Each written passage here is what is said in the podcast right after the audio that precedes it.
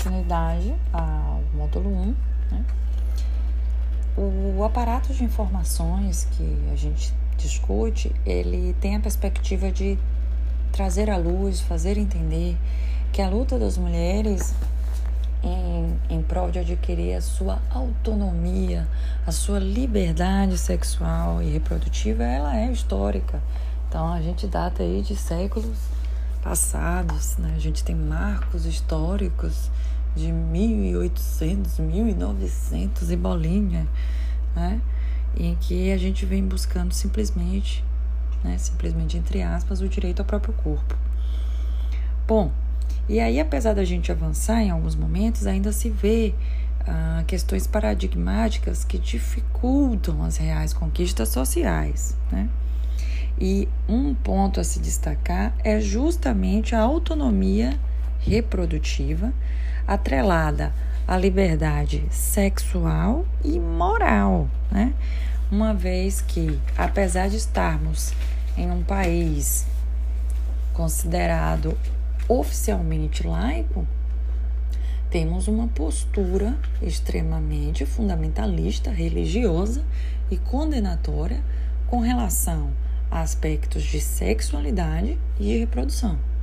Tá? É, Butler, ela já diz, né, ela tem uma frase que é muito interessante, dentre tantas interessantes dela, que é a questão da fragilidade de corpos diante do Estado. Né? O Estado ele representa uma máxima de poder, né? e essa máxima de poder interfere em questões normativas de gênero, né?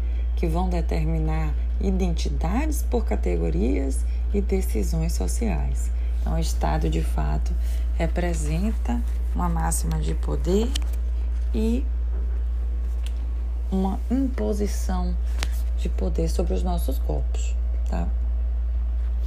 Ah, então existem pautas diversas e movimentos sociais diversos. O feminismo, como a gente tratou no podcast anterior, trata de diversas questões, trata de diversas pautas, né? E direitos sexuais e reprodutivos está embutido aí, transversalizado e causa, causa maior, tá? Porque quando a gente trata desse assunto, a gente trata de desigualdade de gênero, a gente trata de liberdade sexual, a gente trata de autonomia sobre o próprio corpo, né? A gente trata de diversas questões. Bom, e aí eu quero trazer um pouquinho para vocês a questão do conceito de autonomia, né? Aqui no livro mesmo eu trago conceitos de, de algumas autoras e autores, né? Eu gosto muito desse de Alecrim Silvia Araújo, que é o que o conceito de autonomia abrange, a autodeterminação de cada pessoa no que condiz a decisão e julgamento do que é bom ou não para si, escolhendo como deve agir em variadas situações. Então a gente entende que quando nos referimos ao termo autonomia, ou a, ou a ação de ser autônoma, né, está relacionado ao aspecto de independência, né? no sentido que cada pessoa pode exercer a sua vontade livremente, independente de votos ou opiniões alheias. Né? Então, as decisões são tomadas de acordo com o julgamento da própria pessoa e se baseiam nos seus ideais e contextos em que ela está inserida. Né? Uh, sobre o princípio da autonomia, Mora, por exemplo, traz. Por isso, o princípio da autonomia reza o seguinte: não escolher de outro modo senão o que faz bem, com que as máximas da escolha se achem ao mesmo tempo abarcadas como lei geral no próprio querer. Tá? Então, gente, é, eu estou trazendo aqui o conceito de autonomia, que é bastante discutido no livro, justamente para a gente tentar atrelar agora esse conceito de autonomia que foi colocado como liberdade, como o próprio querer, como a capacidade de julgar e resolver, a liberdade de tomar a decisão sobre algo, tá? Com a, a palavra reprodução. E aí, se a gente casar os termos autonomia e reprodução, a gente vai tentar discutir autonomia reprodutiva, tá? E assim a gente pode entender o seguinte, que a autonomia reprodutiva ela está ligada a conceitos reprodutivos, né? E os direitos reprodutivos se constituem direitos humanos básicos que devem ser reconhecidos por legislações nacionais e internacionais.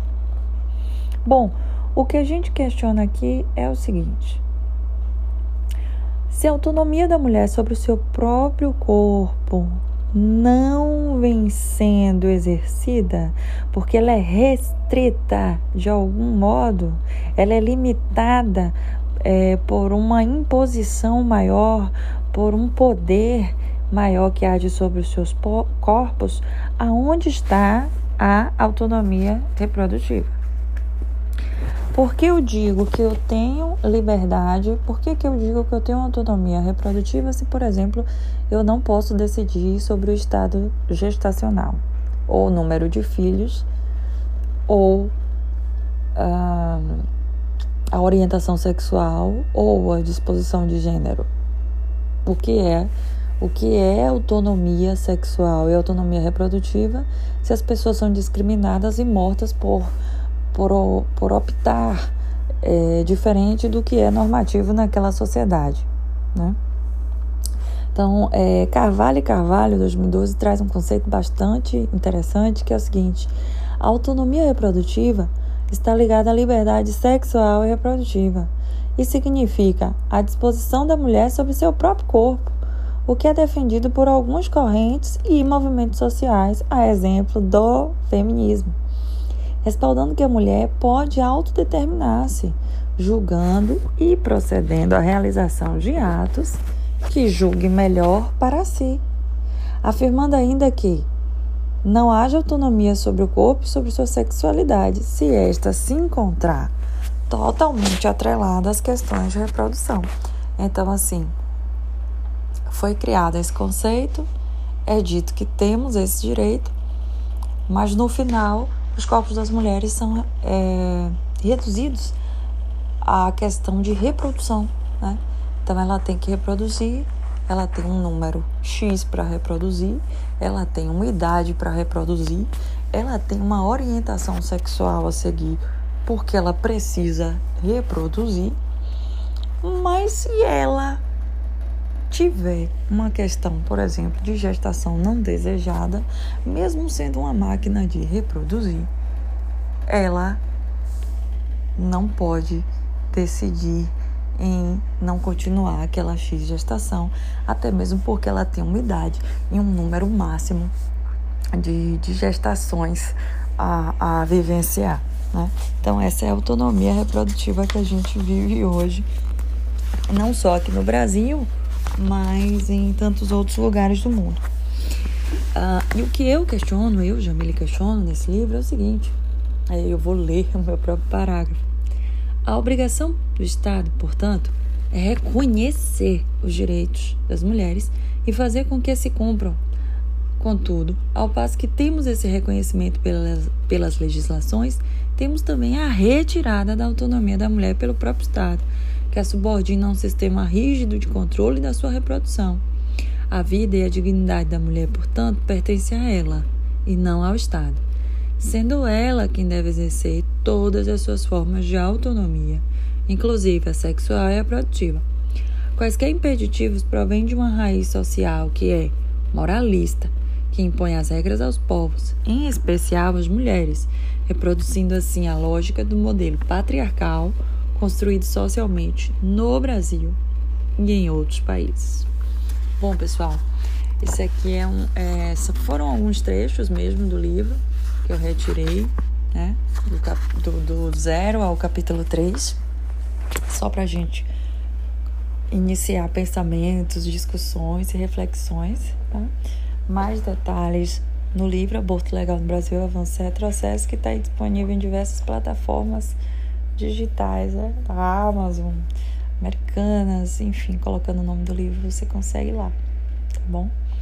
Bom, a gente está começando, os próximos podcasts a gente vai tratar de outras questões que estão também inseridas nesse material, tá bom?